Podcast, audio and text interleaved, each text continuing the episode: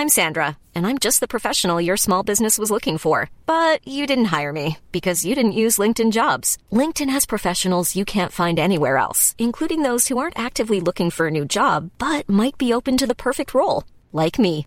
In a given month, over 70% of LinkedIn users don't visit other leading job sites. So if you're not looking on LinkedIn, you'll miss out on great candidates like Sandra. Start hiring professionals like a professional. Post your free job on linkedin.com/people today.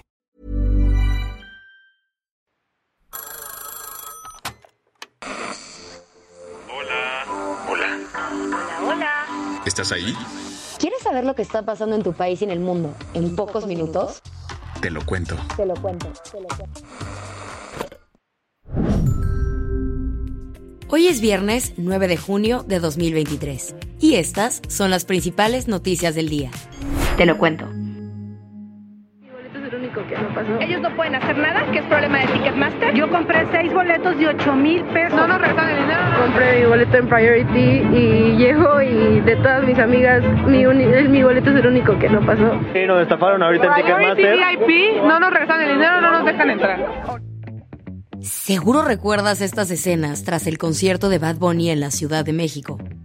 Y si no te tocó comprar un boleto falso o duplicado, seguro sí hiciste coraje al ver que el abono general del Corona Capital anda en más de 7 mil pesos, o que la entrada promedio para ver a Luis Mir rebasó los 3 mil. Justo como las cosas andan saliendo mal en la industria, la Cámara de Diputados está trabajando en un proyecto legislativo para poner en orden la venta de boletos para eventos de entretenimiento. En la Comisión de Economía, Comercio y Competitividad hay una propuesta que está buscando la forma de proteger a los consumidores y evitar abusos por parte de los revendedores. Según el diputado Jorge Insunza, presidente de esta comisión, Eh, lo que estamos tratando es generar un dictamen que obviamente proteja al consumidor, que proteja a la industria y que México pueda seguir siendo sede de los eventos más importantes eh, a nivel internacional. El tema no es fácil, pues hay que encontrar el balance entre no perjudicar a la industria y garantizar el derecho de los consumidores. Por eso, la Cámara de Diputados armó una reunión con varias empresas para que dieran su punto de vista. Por ejemplo, Jorge Uriza González, el gerente jurídico de OCESA, dijo, Me parece difícil el cómo regular legislativamente una estructura de costos de una industria que es global. Mientras que Omar López, representante de Ticketmaster, dijo, ¿Quiénes fueron los únicos que se enriquecieron brutalmente con el concierto de Bad Bunny? La reventa, que vendió boletos válidos carísimos y boletos falsos y duplicados carísimos. ¿No? Y tendremos en los próximos días, de hecho habrán visto que hay toda una mecánica de registro y demás, va a ser el mismo caso con Taylor Swift. Y es que sí, se vienen grandes conciertos en México y nadie sabe si también serán un caos. Luis Miguel, por ejemplo, optó por no vender con estas empresas. La gran duda son los conciertos de Taylor, que se presenta en agosto en la CDMX. De hecho, cuando la reina de las y los Swifties anunció el inicio de The Eras Tour, Ticketmaster en Estados Unidos colapsó. Tras eso, el Congreso en Washington llamó a los directivos de la empresa a testificar y ver cómo hacerle para resolver la situación. ¿Qué más hay? Una jueza determinó que la ministra Yasmín Esquivel no plagió su tesis de licenciatura. Este jueves, la defensa de la ministra Yasmín Esquivel, encabezada por el abogado Alejandro Romano, convocó a una rueda de prensa.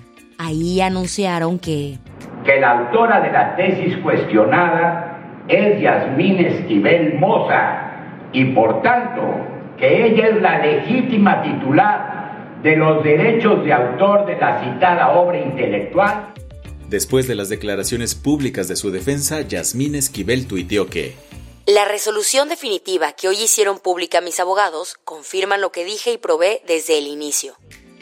Según los abogados, el fallo de la jueza María Magdalena Malpica deja sin efecto el procedimiento académico que abrió el Comité Universitario de Ética de la UNAM al encontrar que la tesis presentada por Yasmín Esquivel en 1987 era una copia de la que presentó el alumno Edgar Ulises Baez un año antes.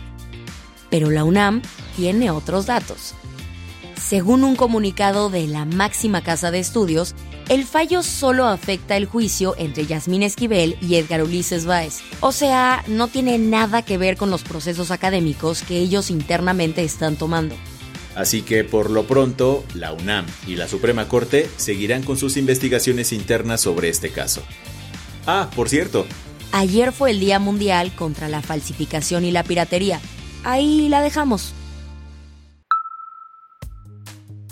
China y Cuba llegaron a un deal secreto para crear una base de espionaje a pocos kilómetros de Florida. Así lo ventiló el Wall Street Journal, que citando a altos funcionarios estadounidenses con acceso a documentos clasificados, reportó que China le pagaría varios miles de millones de dólares a Cuba. ¿A cambio de qué? Interceptar comunicaciones electrónicas en el sureste de Estados Unidos. Esto tras instalar una estación de vigilancia en la isla, la revelación se da en un contexto súper tenso. En febrero se descubrió un presunto globo espía chino y en los últimos meses ha habido maniobras peligrosas entre aviones y barcos chinos contra activos estadounidenses en Asia.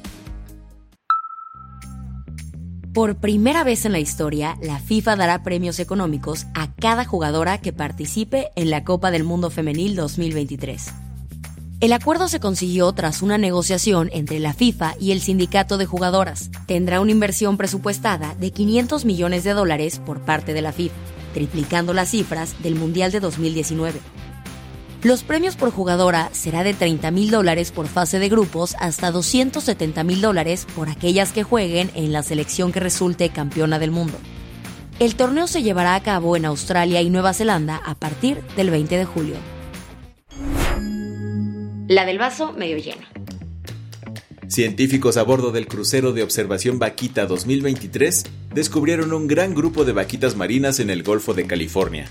Este equipo de conservacionistas procedentes de México, Estados Unidos y Canadá logró avistar a 13 de estos cetáceos endémicos del Mar de Cortés en México.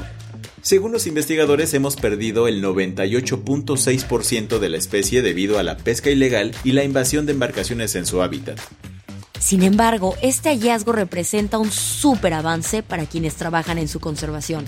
Y sí, es una esperanza para evitar la extinción de la especie. Con esto cerramos las noticias más importantes del día. Yo soy Isabel Suárez. Y yo soy Baltasar Tercero. Nos escuchamos el lunes con tu nuevo Shot de Noticias. Chao. Chao.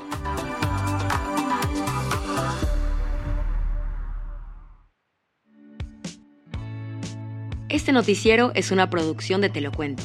El guion de este episodio estuvo a cargo de Aisha Al-Yanabi y Ana Ceseña. La dirección de contenido es de Sebastián Erdmenger. Francis Peña es la directora creativa y el diseño de sonido está a cargo de Alfredo Cruz. Si quieres estar al día, nos encuentras como arroba te lo cuento en Instagram, TikTok, Snapchat y Twitter.